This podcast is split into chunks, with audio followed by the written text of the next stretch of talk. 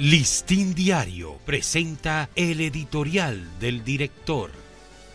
¿Qué tal amigos del Listín Diario? Este es nuestro editorial de hoy. Lunes 5 de diciembre. El turismo, una tabla de salvación.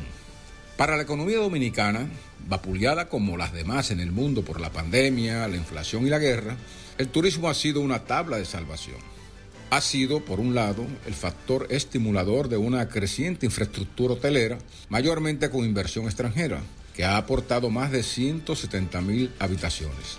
Y al mismo tiempo es la base de la credencial que define al país entre los más robustos y atractivos destinos turísticos del mundo. Solo este año se estima que habrán visitado este destino más de 7 millones de turistas provenientes de distintas latitudes, lo que en gran medida alivia las presiones que tenía el país tras el estancamiento provocado por la pandemia.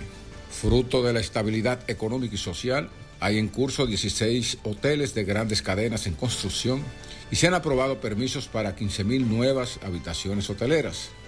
En adición al fuerte repunte que tiene en este contexto el turismo de cruceros, el país también se ha visto precisado a readecuar y revalorizar otros pequeños lugares de interés para los excursionistas.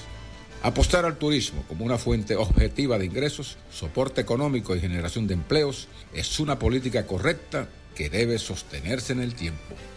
Este ha sido nuestro editorial. Listín Diario presentó el editorial del director.